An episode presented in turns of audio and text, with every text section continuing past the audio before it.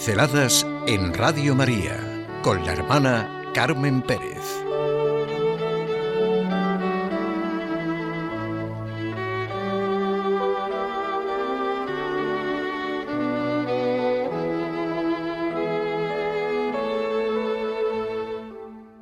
Si Dios no es la experiencia de un gran amor, no hay cristianismo.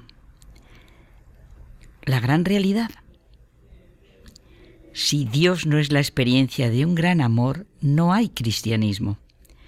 Todo el Evangelio, las cartas de los apóstoles, los hechos, toda la historia, como historia de salvación, todo sintetizado en la carta de San Juan.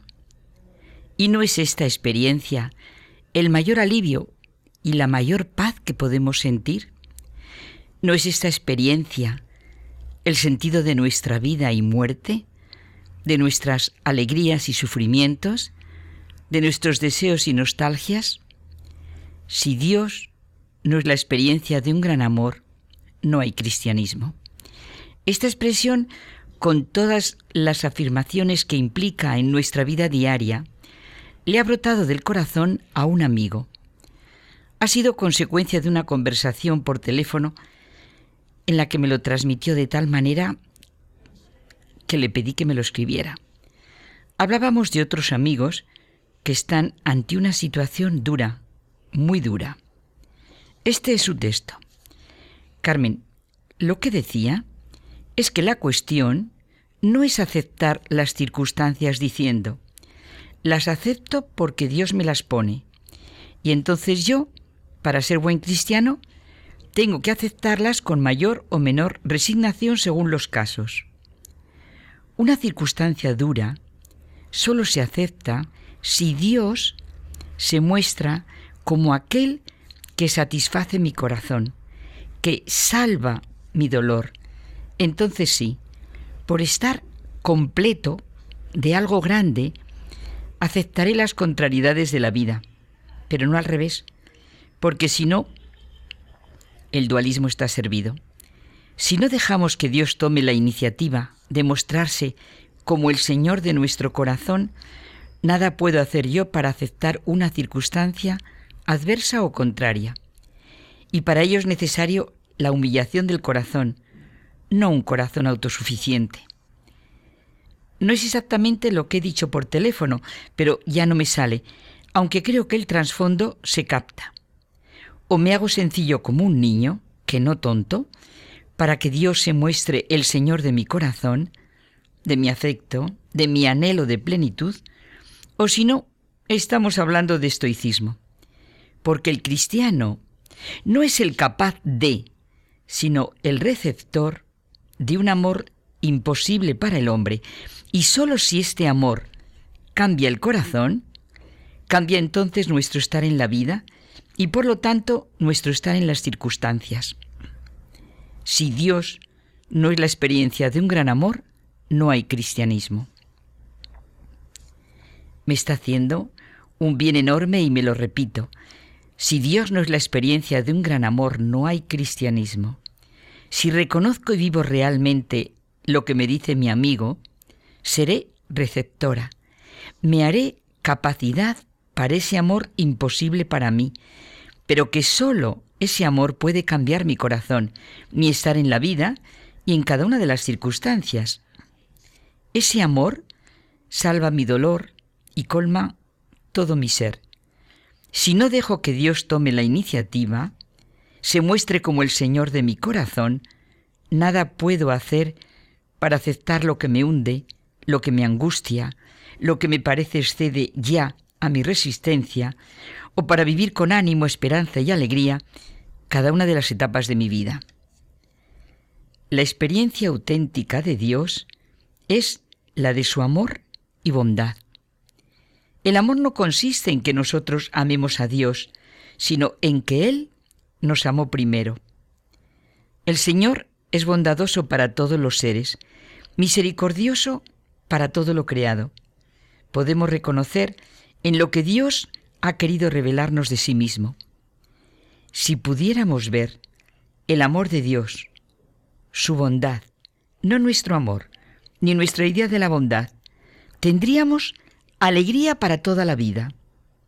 Es verdad que frecuentemente brota de nuestro corazón la gran pregunta, ¿por qué todo esto si tú, Señor, nos amas y eres bueno? Es decisivo que tengamos una idea cabal de nuestra realidad personal, de lo que somos, de dónde venimos y a qué estamos llamados, sean las que sean las situaciones y circunstancias de nuestra vida.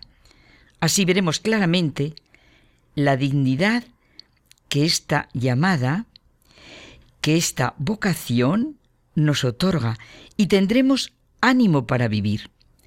Ánimo que va completamente unido a nuestra confianza en la guía de Dios. Ese algo que hay en mí es el propio poder de Dios. Si en un momento de luz penetro en mi interior con paz, en mi límite, en mi nada, ahí está el amor y la bondad de Dios que sustenta mi ser. Todo el mensaje de Cristo es situarnos en la providencia del Padre que actúa sobre sus hijos. Cuando queráis orar, decid, Padre nuestro. Por eso me mandaba también este mismo amigo un texto de Benedicto XVI. La única altura adecuada a la medida de la condición humana es la misma altura de Dios. En esa altura puede vivir el hombre y sólo desde esa altura lo entendemos correctamente. La imagen del hombre ha sido elevada, pero tenemos la libertad de arrastrarla hacia abajo, de dejarnos de elevar. No se comprende al hombre si solo se pregunta de dónde viene. Solamente se le comprende si también se pregunta hacia dónde es capaz de ir. Solo desde su altura se ilumina realmente su esencia y únicamente si se percibe esa altura, se suscita un respeto incondicional por el hombre, que lo reverencia como sagrado, también en sus degradaciones. Solo desde esa altura puede aprenderse a amar de verdad la condición humana en uno mismo y los demás. Por eso la acusación no debe convertirse en la palabra más importante sobre el ser humano. Ciertamente también es necesaria la acusación a fin de que la culpa sea reconocida como tal, y se distinga del ser correcto del hombre. Pero la acusación sola no basta. Si se la aísla, se convierte en negación y con ello se torna ella misma una forma de deshonra de, del hombre.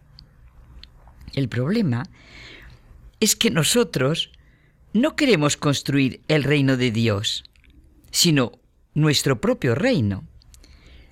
Esta es la única respuesta honrada, para todo tenemos nuestras pobres medidas, para todo, incluido la alegría y el sufrimiento, el placer y el dolor. Y de ahí viene todo lo angustioso, envenenado, enredado, inauténtico. Si cada uno de nosotros, en nuestro día a día, difícil o sencillo, sabemos y aprendemos a decir, venga a nosotros tu reino, estaremos aprendiendo a vivir, sabremos hacia dónde somos capaces de ir. Si Dios no es la experiencia de un gran amor, no hay cristianismo.